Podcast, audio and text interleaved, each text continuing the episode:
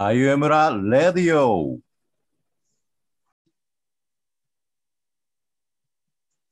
え皆さんこんばんは。えー、あいうえお村レディオの時間がやってまいりました。えー今日は、え番外編ということで、えー前回も一度放送しましたが、えーあいうえお村システムコーチングの、まあ、感想共有ということで、第2弾やっていきたいと思います。えー本日の DJ は、えー私、山崎こと DJ 山でお送りしたいと思います。よろしくお願いします。よ、山。よ山お願いします。お願いします。えー今回もえーシステムコーチングに参加した、えー僕を含めて4人のメンバーを、えーまず紹介していきたいと思います。じゃあ、羽根さんからお願いします。ああ、は、はねさんです。よろしくお願いします。はーい。何を言えばいいんだろう。なんか一言。あ、えっ、と、ラジオ楽しみにしてました。よろしくお願いします。はーい。よろしくお願いします。では、とも、はい、ともです。前回も盛り上がりましたね。いろいろですね。かけて、今日もバッチリ紹介したいと思います。おなんか前回よりもちょっとやる気が上がってる感じがする。そして、えーみんなご存知、しゅんくんです。はーい、しゅんです。今日はあの DJ を山に移してるので気楽に参加していきます。お願いします。聞いてる人わかんないと思うんですけども、えちょっとほろ酔いです。お酒がちょっとほらよいで。す。はい。そしてまあ第1回もそうだったんですけど、この僕たち4人ですね、まあ、生みの親、しゅんくんだけじゃなく、まあ、漢字も僕やってますけど、こう、まあ、割と参加者中心の羽根さんと、まだ1回も参加できないと思って、こう、4人のこう参加関係もバラバラの4人がお送りしてますけれども、えっと、僕ら4人に加えて、えー、カズモンちゃんという2人の、えーシステムコーチングをリードしてくれるコーチの2人を加えた6人で、えー、アイウェイ村システムコーチングをやってきたということの今日は第2回ということでありますが意外にこう第3回シリーズの第2回ということでもう折り返しに来てますね。そうですね。ありましたね。で4月24日ですね、2回目は。あ第2回4月24日第1回目が4月の3日で。3日あ、うんじゃあもう1回目やってからもう1ヶ月も経つんですね。おお、あ確かに1ヶ月よ。つけば。そういうことだ。すごい。最初はどうなるかとかいろいろありましたけど、またちょっと今日ね、どんな感じでやったかは後で後半ちょっとシェアをしていこうと思いますが、あの、きっと多分聞いてる人はまたシステムコーチングってなんだっけっていうところもあると思うんですけど、まあ、詳しくは第1回の旬の回を聞いていただくとして、簡単に言うと、まあシステムコーチングっていうのは、えーまあ、2人以上の複数の人が、えーまあ、いて、そこにある関係性、まあ、チームだったり組織だったり、えーそこに発生する関係性とかそこから生まれるものをシステムと呼んでいて通常の101、1対1のコーチングは、えーと人と人ですけれども、まあ、その1対複数の、え1対複数じゃないわ複数の人たちで織りなすそのシステム、まあ、今回で言うとこの4人のアイウェイオ村っていうこの4人がの関係性が、まあ、それぞれ思っていることを引き出していき、えーそれぞれシステムが良くなっていくことについてこうコーチングされていくという、まあ、そんなケースでございましたけれども。いや今回も出てきましたねいろいろとね。ありましたはいね。ありましたね、まあ、ちょっとどんなものが出ていったかっていうのをちょっとあの話していきたいんですけどちょっと前回のやったことを簡単に、えっと、おさらいしてから、えー感想に入っていきたいと思いますけれども、えー前回も、えーなんと3時間、えー、Zoom でたっぷり対話をするというところですけども前回結構あっという間に感じたっていう声もうんあって、そうですね。なんか1回目よりは全然時間が早かった感じがします。そうですね、なんか。うんあの前回は、えっと、割と前半戦に、まあ、システムコーチングとはみたいな話がありましたけれども、あの今回は割とどっぷりと対話から入ったんですけど、あの流れとしては、えー前回の、まあ、あレディオも含めた、レディオの収録含めた振り返りっていうのをやった後に、うん。第2回目のテーマは結構深い会話うん。がテーマということで、まああのアーノルド・ミンデルさんのえーまあ、現実を見る3つの現実レベルっていう話があって、まあ、通常我々が物事を見ているよりもさらにこうその底にあるなんか心の中で思ってることとか実際にこう目では見えないんだけど意識の底になっているものみたいなところにのレベルで、まあ、話していこうと。うんまあそんな趣旨が最初にコーチの方から、まあ、ありました。まあ、なんでこう普段話してる、まあ、お仕事の、まあ、なんかこう実際起きてることとか目に見えることとか普段話してることじゃなくてそのさらにその奥になる心の中もっと言うとその心の中で思ってる言葉にもなってないようななんかこう感覚的な部分、うん。まあ、あのセッションの中ではこれをエッセンスって呼んでましたけど、えー心の中の思ってることをドリーミングって呼んでましたけど、まあ、このドリーミングとかエッセンスっていう深いレベルでなんと会話をしていこうじゃないかという、まあ、最初にそんなご紹介があった上でうん。対話のテーマはなんと今回ちょっと最初僕もびっくりしたんですけどね。え家族についてのうんことを語ろうということであの僕らてっきりこうあいうえお村についての話をするのかなと思いきやうん家族について、まあえー話そうということで、あのーまあ、家族のなんていうんですかね理想？家族の理想と、まあ、家族のなんかこう、えーなんかこうなったら嫌だなとかこうなりたいなみたいなことをそれぞれ話したっていう感じだったんですけどね。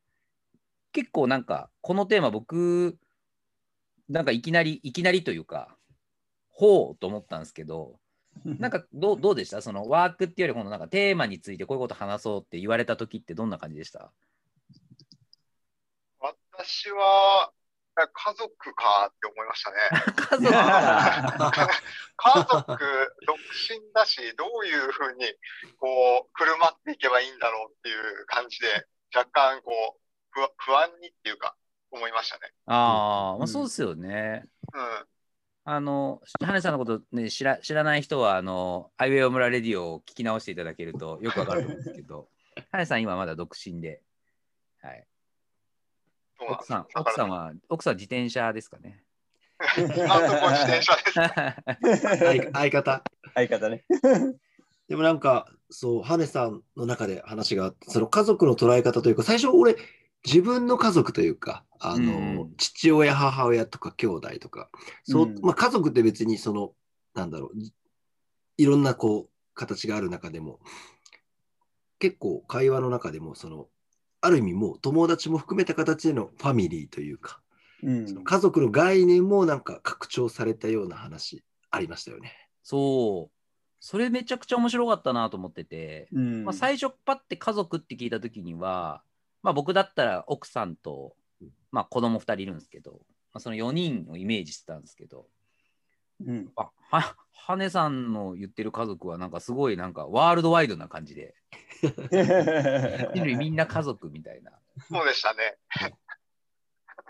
確かに。気がつながってる人が家族って勝手にね、思いがちだけどね。うん。そうですね。まああの僕ら今あの当日のなんかメモをしゅんくんが取ってもらったやつ見ながら今この収録してるんですけどでもよくこの写真ちゃんと撮ってたねっていうこのしゅんくんの豆さんに僕はもう当。感動してます。いやいや確かのに。1回目まとめるときに、あのーもう当日作っちゃおうっていうのをね、思ってやっちゃって。ああ。やんな。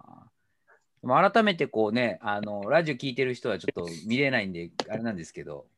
あの見たい人はぜひ個別にしゅんくんに言ってもらえれば。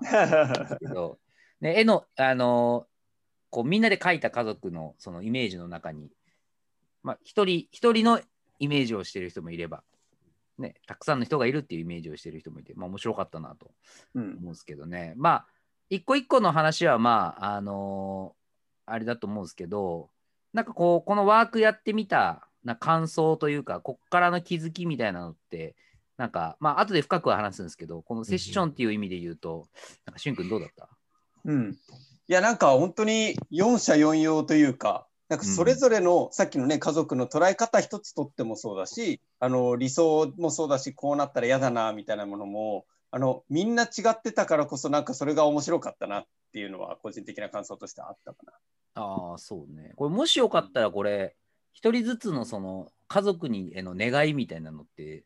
ちょっと紹介してもいいですか？あもちろんみんながよければ。公共の電波で紹介してもいいですか？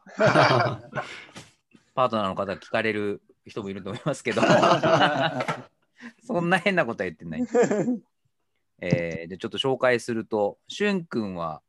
家族と思える仲間とありのままの笑顔で居続けられることっていうふうにうん。残ってますけれども、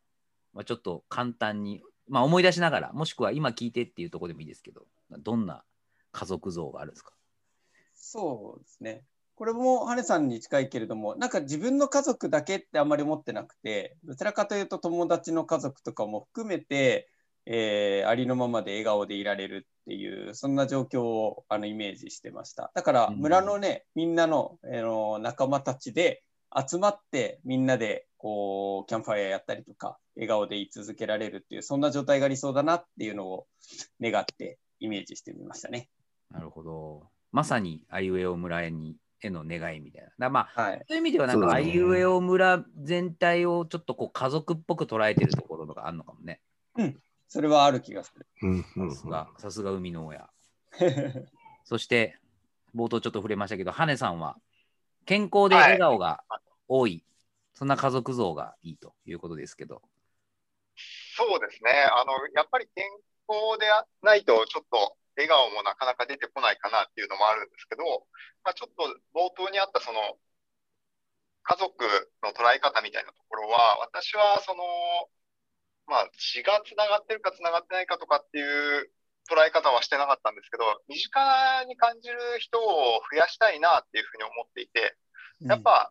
身近じゃない遠くの人だと、こう、なんだろうな、こう、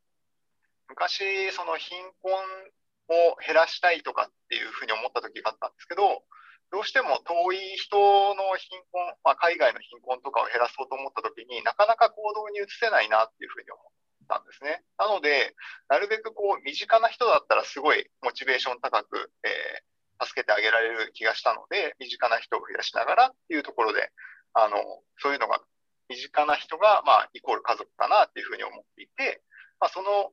中で、あの、みんな健康で笑顔が多い状態だっていいなっていうふうに思ってたりします。うん。でこう対話の中でその羽根さんが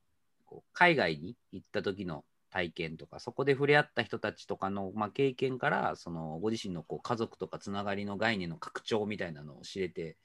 なんかすごい面白かったですね、うん。この会話。なるほどと思いました。まあ、僕は、えー一人一人が自分の人生を生き生きと生きながら、まあ、お互いを思いやり必要とし合っていることっていうことで、まあ、僕にとっての結構家族像っていうのはなんかこう束縛でもなくかといって離れていっちゃうっていうわけでもなくこう常にこう帰ってくる場所みたいなイメージがあって、まあ、帰ってくる場所にじっとしてても、まあ、人生つまらないので、まあ、帰ってくる場所があれば行くところがあるということで、まあ、あの子供も含めてこうそれぞれがやりたいこととか人生っていうのが行き来してるっていうのがまずベースで、まあ、だからこそこう帰ってきて安心安全できる場所があったらいいなっていうのを結構家族について重ねてるっていう、まあ、そんな話をしたような気がしますが。いや、なんか山ちゃんのすごい印象的で、ね、どちらかというと僕は笑顔でいる状態っていうのを描いてたけど、山ちゃんはどちらかというとその戻ってくる場所とか安心安全の場を家族に求めてるっていうのがすごい印象的だったなっていう。ふうに思ありがとうございます。う。うん。なんかやっぱりこう、なんだろう、か家族で目的を置くってすごい難しいなと思ってて、うん。なんかこう、家族で何かをなすとか、か家族で目標設定するとかって難しいじゃないですか。うんあ難しいなと思っててうん。なんじゃないですかっていうか、まあ、それぞれが持ってる目的、人生の目的とか人生の目標とかを、まあ、サポートし合える関係だったら、認め合えるとかね、うえーん関係だったらいいなって僕は結構思ってるし、それはなんか、でも言われてみてでも思いますけど、家族だけじゃなくて、まあ、いろんなコミュニティとか、あいうえお村でもそうだうんうんし、まあ、会社とかも、なんかそんな風なチームになればいいなっていうふうに思ってたりもするかなって思いますね。うん。そして、友の家族については、家族みんなが気の知れたメンバーが近くにいて、毎日海でアクティビティって音符音符マークが出ていますけど。めっちゃ俺のコメントだけ軽いじゃないですか。いやいやこう並べ並べられると。友が自分で書いてあったよ。あ、そうだ。いや、改めてこう並べるって見るとね。そうなんだよね。確かになんか、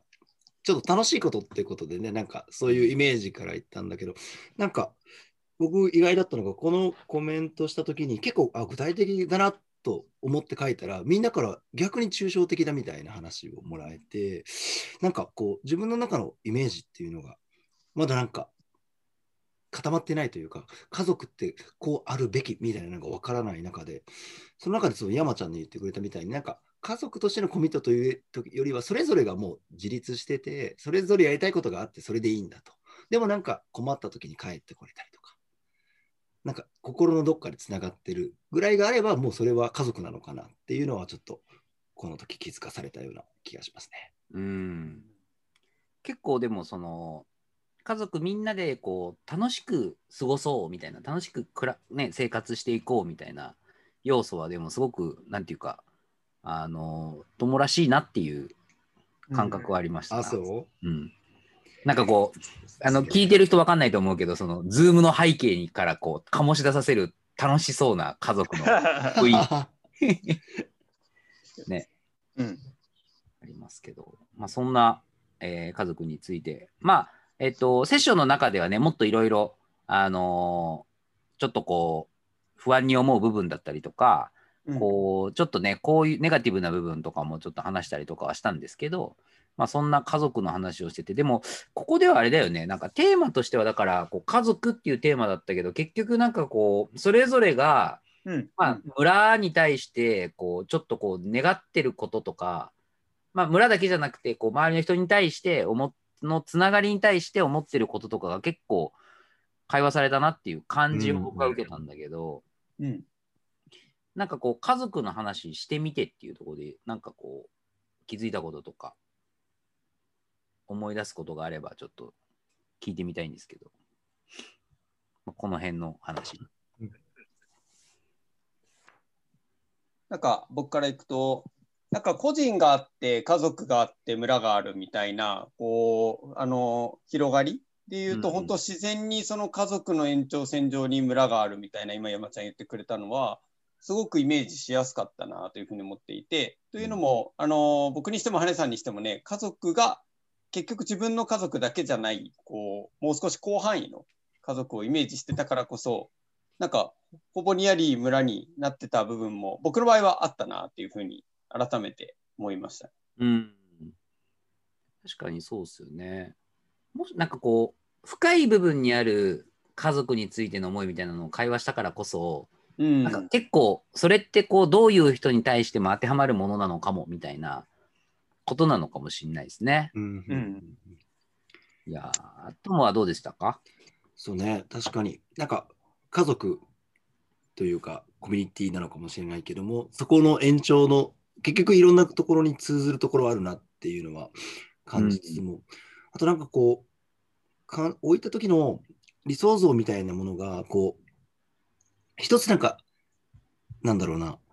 山ちゃんがポッと出してくれた質問の中に、なんかこう、毎日楽しいと不安になるというか、それでいいのかなって思うっていうのが結構刺さってて、なんかこう、そうだよなと。あれはすっごい納得させられたというか、こう、一時的にそれはそこで幸せなんだけども、なんだろう、そんなことはないというか、それはちょっとユユートピアとか理想チックであって、現実ってもっといろんなこう、困難とか、こう不安とか、挫折とかってあるよねみたいな、そんな時にでもこう、なんか支え合える仲間ってやっぱいいなって思ったのを覚えています。うん、そうなんですよね、僕。なんか、割とこう、ね、やっぱあいうえお村もそうですけど、楽しいこと計画するじゃないですか。うん。で、やっぱ家族でもそうなんですけどね、こう、一緒に旅行か行ったりとかね、ワイワイやってるときはいいんですけど、まあ会社でもそうだな。やってるときはいいんですけど、なんかこう、不安になったときに、こう、話せるかとか、あ、てか話したいんですよね。話していいのかが 楽しいことばっかりだと、そう、許可がもらえてるのかわかんないから、はいはい。この楽しくなくなった時に、こう、ちゃんと話聞いてくれるんだろうかみたいなのが結構不安なんですよ。そうそう。だからそういう意味では、なんかこう、僕もね、あの、こう感想で言いましたけど、今、僕たちのチーム、あ、冒頭に言わなきゃいけなかった僕たちのチーム、あの 天地創造チームっていう、いかつい名前がついてるんですけど、かつい名前が。その天と地ってなんか図らずも、えっ、と、まあ、しゅんくんの、えっと、天地返しでしたっけ？天地返し。はい天。地返しってこう裏表ひっくり返すと、こう、土地が、土壌が良くなるみたいなうん話だったと思うんですけど、まあ、その楽しい時も不安な時も、こうぐるぐる回しながら、こう、天地が創造されていくっていうことが、俺たちのやることなのかな、みたいなこともなんか、メタファー的に感じて、おーってなったっていう、はい、そんなセッションでしたけど、我々がおおってなったというね。ね。おおってなったよね。おー、天地や、天地やって言って。陰と陽とね、話をして。はい。こう、羽根さんどうでした？この家族トークしてみて。そうですね。私は、あの、山ちゃんが、あの、家族に求めてるものを、あ言語化して話してくれたときに、あ、そういえば私もそれ、あの、身近な人に求めてたなって思って、で、まあ、その延長線上で、こう、村の人との関係性も、こう、自分がどっかで、こう、チャレンジして、あの、失敗した時とかに戻ってきた時に、あの、なんて言うんでしょう。こう、話を聞いてくれたりとか、勇気づけしてくれたりとかっていう関係性になれたらいいなっていうふうに、あの、他の人の、あの、家族像を聞いて、あの、気づく部分もあって、すごく楽しかったなって思ってます。うん。そうですよね。なんか、あ、でもいいですね。そう勇気づけられたっていいですね。うん。そうですね。なんか、何かをチャレンジするときとかに、なんか、それ失敗するんじゃないやめときなよって言われるのは結構自分、あの、苦手で、うんうん。やってみたらとか、あの、勇気づけしてもらえると、まあ自分もこう行動しやすいので、なんか、しゅんさんとか山ちゃんとかに、こう背中を押してもらえると、なんかすごいありがたいかもしれないですね。なんかやるときには。押しましょ すいません。いやでもまさに村でありのまま一歩踏み出すっていうね、アーと意の部分に込めてる思いは、まさにこういうチャレンジをしていこうみたいな思いなんだけど、それをするためにも安心安全な場というか、あのうんそういうね、勇気づけられる場って大事だなっていうのを改めて気づかせてもらったなっていうのがあ僕の感想でーいいしたね。う。うね。ん、いい。うんやっぱりこう、ゆ勇気づけられたいっていうのも、なんかこう、あるんだろうね、きっとね。うん。普通に生きてるだけでもいいんだけど、願う、ね、願わくば周りの人たちが勇気づけられると、うん。同じことやるにしてもね、こう、幸せな気持ちでできるっていうのもありますよね。そして、この日は、まあそんな家族の話の後に、まあなんかコーチのお二人はいろいろ考えてたことがあるみたいなんですけど、僕たちがそのね、楽しい時も不安な時もみたいな話をしたので、うんえーなんと不安とか恐れてることとか、今モヤモヤしてることを話そうということで、これは結構、一人、一人最初、なんかこう4分、5分ずつぐらいっていうぐらいの始まったんだけど、それぞれが結構がっつりね、話して、なんかすごい、すごい時間だったなと思うんですけど、まあちょっと一個一個、あの、割と、あの、頑張って深いところ話したなっていう感じもあるので、まあ一人一人のちょっと不安とか恐れとかモヤモヤを話し出すと、あの、このラジオがすごいこう、なんていうんですかね、あの、ピーピーがいっぱい入るかもしれない。あの、ちょっとこう、中身どんなこと話したかっていうよりは、なんかこれ話してみて、結構普段話せないことを突然この4人で話してみて、まあ、どんな感想だったっていうのを聞いてみたいんですけど、うんうんこの辺どうですかね？トモはどうでしたか？この。いや、なんか、ちょっとなんか不思議な時間でしたよね、みんなで。本音というか、深いところで話し合って。でもなんか、こう、あの時ちょっと思ってたのってどうなんだろうな、すっきりしたというかなんか、おお。あれ？そんな要素みんななかったですか？いやいやいや、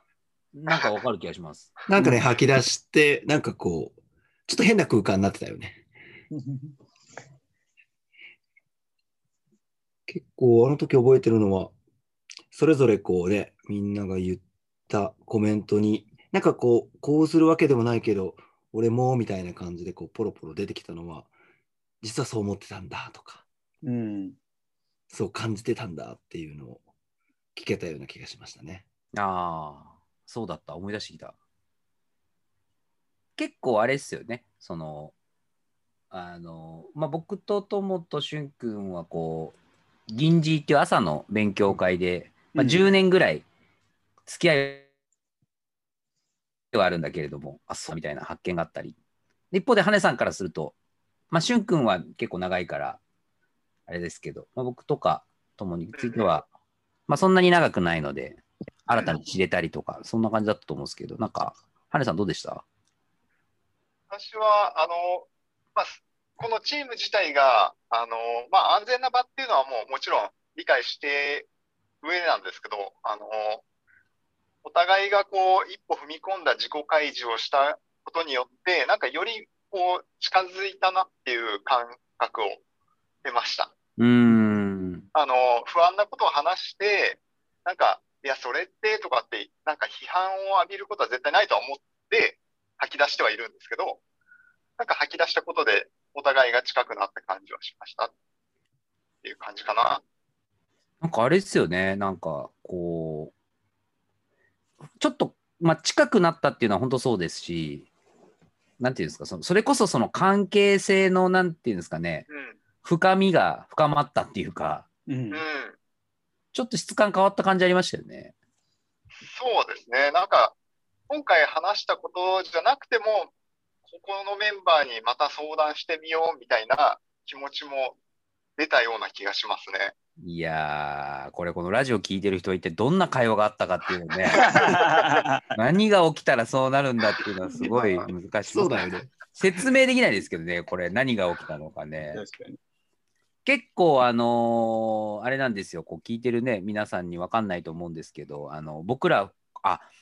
は言ったなみたいなことをねそれぞれ言っているので、えっと公開できませんこれは、は残念ながら。いはい。聞きたい方はまた飲みましょ でもきっとあの、村の飲みの場とかでもこう、自己開示とかが、まあ、ポツポツと行われて、そういう関係にこう、少しずつなっていくんじゃないかなっていう期待もありますね。うそうですね、なんか少なくともこう僕らがこれなんかこのレベルで話していいんだって思ったし話したら結構こういうことが起きたって思ってるとうん。うんうん。今後のその村の中でもちょっと深い話ができる時間があったらいいよねとかそういうのはあの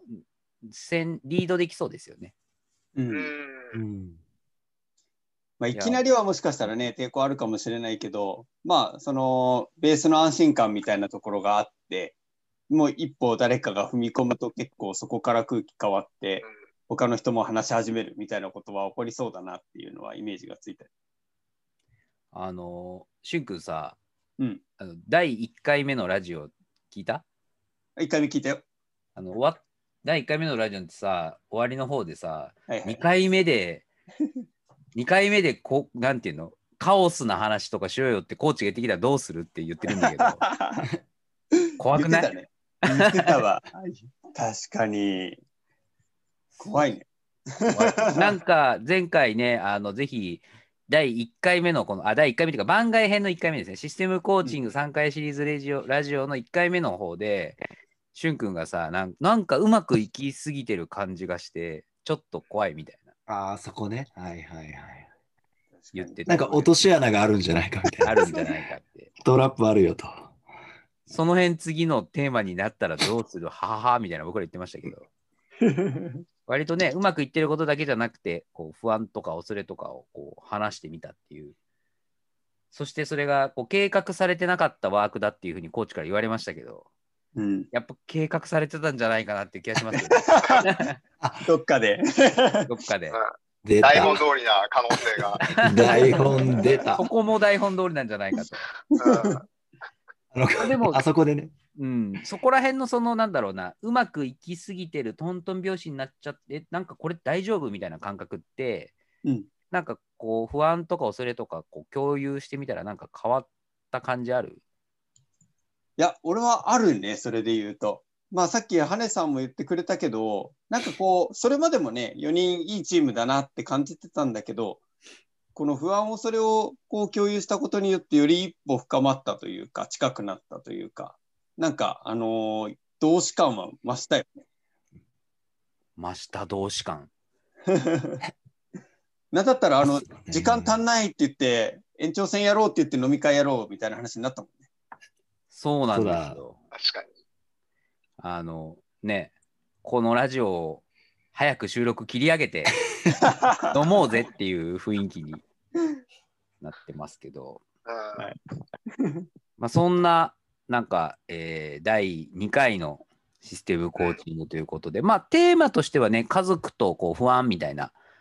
2つの話をかなりめっこりして、丸3時間話したっていう感じだったんですけど、まあ、振り返り的にはそんな感じですけど、全体的にどどうですか？第2回目振り返ってみて、感想とか。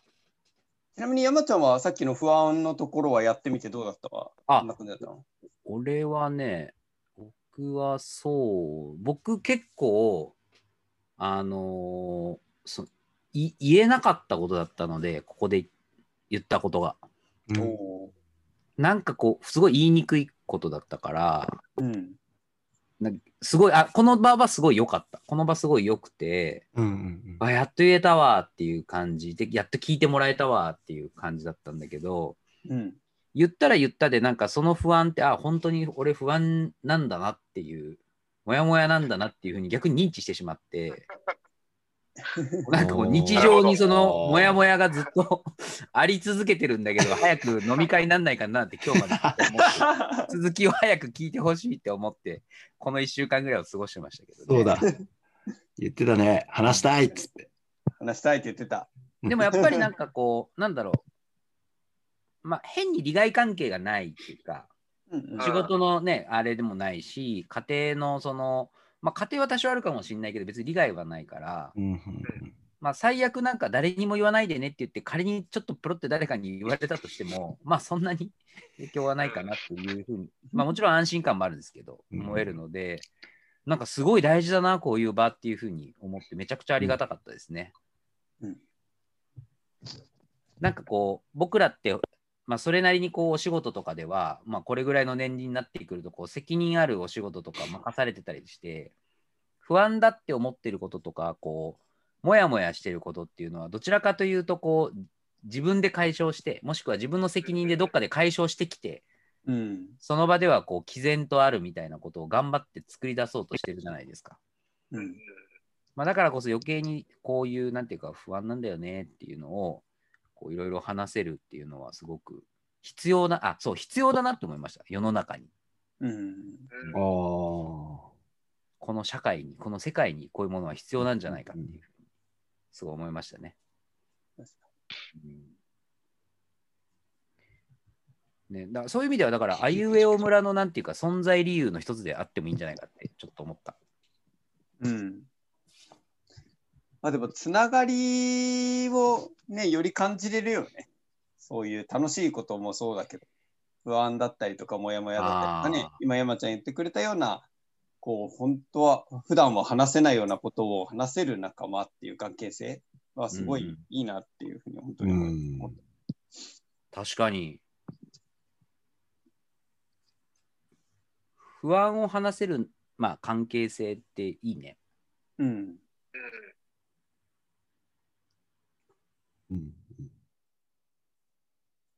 まあ、不安についてはそんな感じですね、僕は。ありがとうございます。まあ、第2回どうでしたか、まあ、第2うんやってみて。ともどう？システムコーチング第2回でだいぶ掴んできた？なん いや、まだ掴むまではいってないんじゃないかな。でもなんかこう、4人で集まる回数もなんかね、増えてるから、すごくどんどんこう、話しやすいふうになってくれるし、なんか、おうああと1回かっていうね。うん。ちょっと寂しさも芽生えてるところもあったり、最後こう、どう着地させていくんだろうと。で、なんか最初の頃って結構、その着地ばっかり意識してたんだけど、最近はこう、作る過程というか、途中も結構楽しんでいる自分もいたりして。あさってかな？最最終。あもうそうだね。ね。ちょっとまた楽しみですね。えー結果、着地じゃなくて、プロセスを楽しむようになったと。めっちゃいい話ですな。うん最初多分結構みんな不安だ、不安の方が大きいみたいな、うん期待よりもこう、どうなるかわからないみたいなのがあったんだけど、多分自分、俺の中ではこう、着地のところに対しての不安が、何をこうアウトプットすればいいんだろうみたいなところがあったのかなっていうのが、なんか究極、何でもいいんじゃないかみたいうんへえ面白いね。え、それってさ、今回のそのシステムコーチング以外の、普段も結構そう、例えばミーティングとかで、このミーティング、どこに落としどころつけんだろうなとか思いながら、やっぱり聞いちゃってる感じ？な。あ、今の今ね、ぐさっときた、山ちゃん。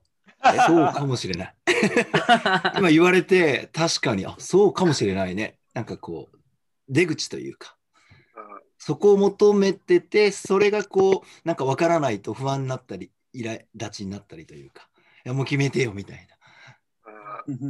まあちょっと仕事とそうじゃないののまた違いもあるし、あのね、納期とかもあるかもしれないけども、そこをちょっと求めすぎちゃってるのかもしれなかったね。ああ。面白いね。なんか、なんかそのうん普段のその、とは全然違う、違うっていうか、わ分かったってことだよね、それが。自分の中で起きてるのが。そうだね。へえ。まあでもそれで言うと、あれだよね、多分目に見えるものだけじゃない何かを掴んでる部分があるのかもしれないよね。うん、あうまいこと言うね。習ったばっかり。確かに。あ。あ、でもなんか、そういう変化があるんだね。うんすごい。えなんかこう、やってみて変化感みたいな。ね、僕の変化感はさっき言ったちょっとこう、もやもやを、はいはい。もやもやと一緒に過ごしてるみたいな変化がありますけど、なんか変化ありましたか？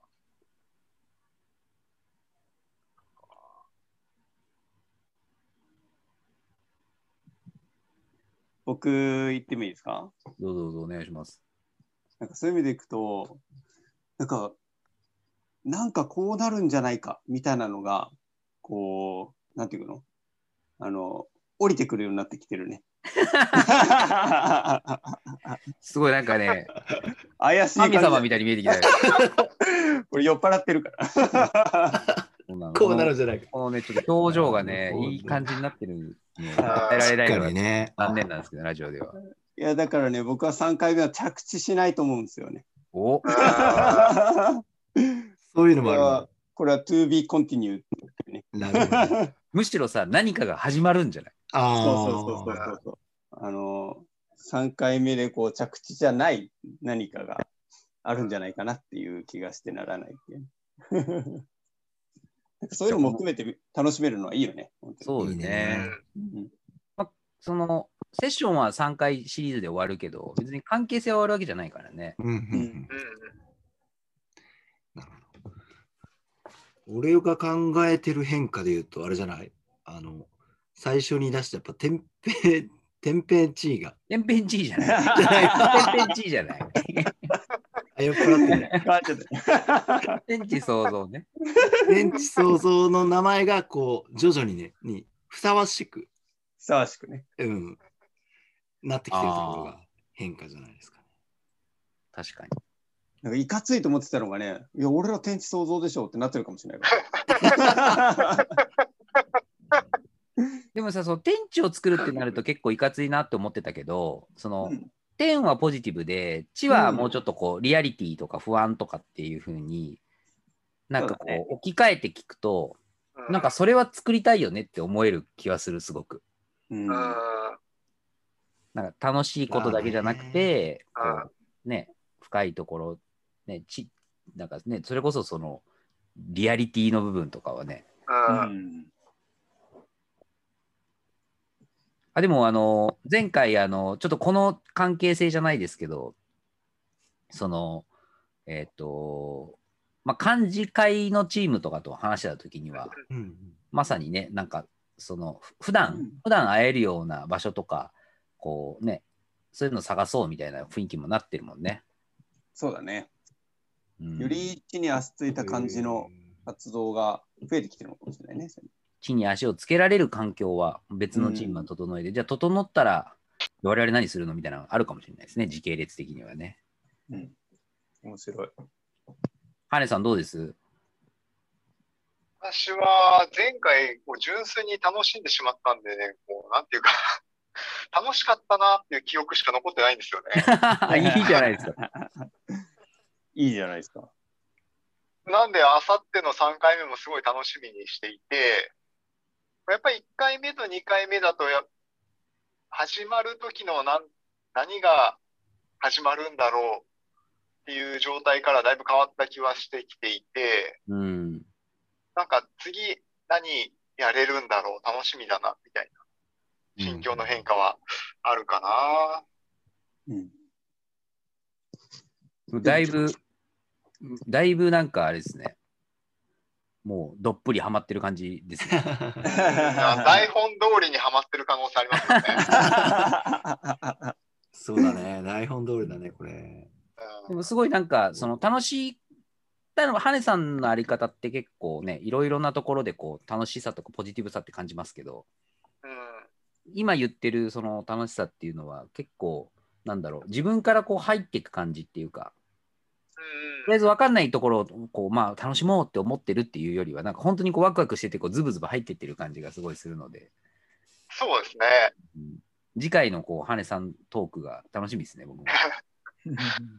どんなお題が来るのかなっていうところもね、こう楽しみでありますね。うんうん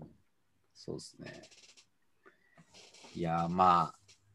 なかなか面白いですね、システムコーチングもね。そうですね。いや、きっとあれなんじゃない ?1 回目のラジオと2回目のこのラジオの感じも変わってるんじゃない？そういう意味確かにで。4人のね。4人のなんか近さみたいなのは近づいてるのかもしれないねう。んぜひあの、ちょ聞いてる人たちにちょっと感想をね、こ ここまでお便りを、こ 送ってくださいって。こまでそうだ送ってくださいって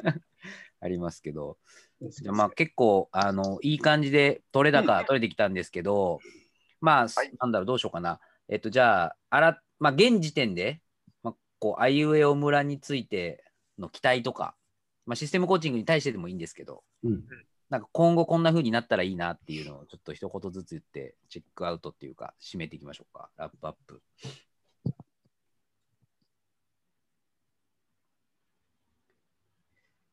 でちょっとみんな考えてると放送事故みたいになっちゃうんで、僕から僕から言うとですね、僕はすごくこのシステムコーチングもすごいいいし、やっぱちょっとこう、楽しい話だけじゃなくて、こう、深めの話ができる場所っていうのは、まあ、たまたま今回4人で3回シリーズだから結構、まあ、4人っていうクローズドなチームでゆっくりめっこり話せてるっていうのもありますけど、まあ、あいうえお村はその家族みんないるので、わかんないけど、例えばその、かけるくんの話を僕らがめっちゃ聞くとかね、とか、まあね、その、パートナーとパートナー同士がとかあったりとか、なんかこう楽しいイベントとかで関係性を作りつつ、割とこうめっこり話すみたいな場も今後増えていくと面白いなって改めて思いました。はいどうでしょう、他の皆さん、降りてきた人から。私行きますね。あえっ、と、私はですね、なんか今回このシステムコーチングやって、まあ、しゅんさんからこうひょんな形でこう誘われて、あの、参加したんですけど、まあ、あの、さっきの不安の話ではないんですけど、まあ、身近に感じれる人が増えたなっていうふうに思っていて、またなんか、あの、あいうえお村に、あの、リアルで参加した時とかに、こう、いろいろ話もしたいなっていう、こう、期待というか、楽しみが増えたなっていう感じがしてます。あーうんこれまで通りの集まり方でも、なんか内容がちょっと深くなっていくかもしれないですね。そうなんですよね。なんか、隣同士に座って、こう、お酒を飲んでる時に、ちょっとこんな話があるんだけどさ、みたいなこととかもあるかもなって思ったり。いやー、ありがとうございます。ありそう。じゃあ、俺先行こうかな。はいはい。あのーラジオはどっちかっていうと、こうね、深掘るというか、なんか紹介と、あの深掘りをしてるような感じだったんだけど、なんかこのね、やっぱ天地創造チームは、どちらかというと関係性っていうところにこう注目をしてやってるから、なんか、引き続きこう、あゆむらがどこに向かっていくのを願ってるんだろうとか、ね、そういうのを、こう、ふわふわとしたテーマかもしれないけれど、こう、話し続けるというか探求し続けるみたいな、なんかそういうものはあり続けたいなっていうふうに、どっかで自分自身が願ってるのかもしれないなっていうふうに思ったので、まあ、山ちゃん言ってくれたように、その、天地の地の方も大事にしていきたいし、なんかその、これで終わらずに、その、村の声を聞く場がり続けても面白そうだなっていうメンバー変わってもね、うん。っていうのはちょっと思ってました。うん。ねいや確かに。ー、いい。じゃあ最後。はい。はーい。そうですね。なんか、こう、まあ、たまたまこの4人で集まれて、つながりってやっぱ面白いなって思ったの気がしてて、なんかこう、多分、他のメンバーだったらまたちょっと違う、うん。なんか化学反応というか、話の展開というか、まあでもまさにシステムですよね。この4人だからの、こう、システムみたいなのが動き出して、こう、だからこそ話せることがあったり、話したことがあったり出てきてて、ちょっとずつそれが形になってるのがすごく面白くなってきていて、さっきしゅんちゃん言ったみたいに、またね、違うメンバーでこういうのができると、その関係性の中で新しいことが生まれるような気はしてて、なんか、朝会とかでも、このメンバーでも、あの、参加して会うと、うんちょっとその時の雰囲気がまた出てきたりして、あ、うんこれってやっぱ関係性なのかなっていうのをちょっと考えさせられる気がしていて、また最後も楽しみにしているって感じですね。いやーありがとうございます。いや、楽しみですね、3回目もね。ねまあ、あの3回目も楽しみなんですけど、ラジオは一旦今日はこの辺でっていう感じなんですけど、僕らこの後あの前回のセッションの続きを飲みながら話すっていう楽しい時間があるので、延長戦がね。延長戦があるので、そうだねまあそろそろお酒も飲みたくなってきたんで、えー、あよよ村システムコーチング番外編第2回はこの辺りにして、第3回目も楽しんでいきたいなと思います。はい。はい。じゃあ、一旦今日はこの辺で、えーお三方どうもありがとうございました。ありがとうございました。山ちゃんもありがとう。ありがとうございました Thank you. はーい。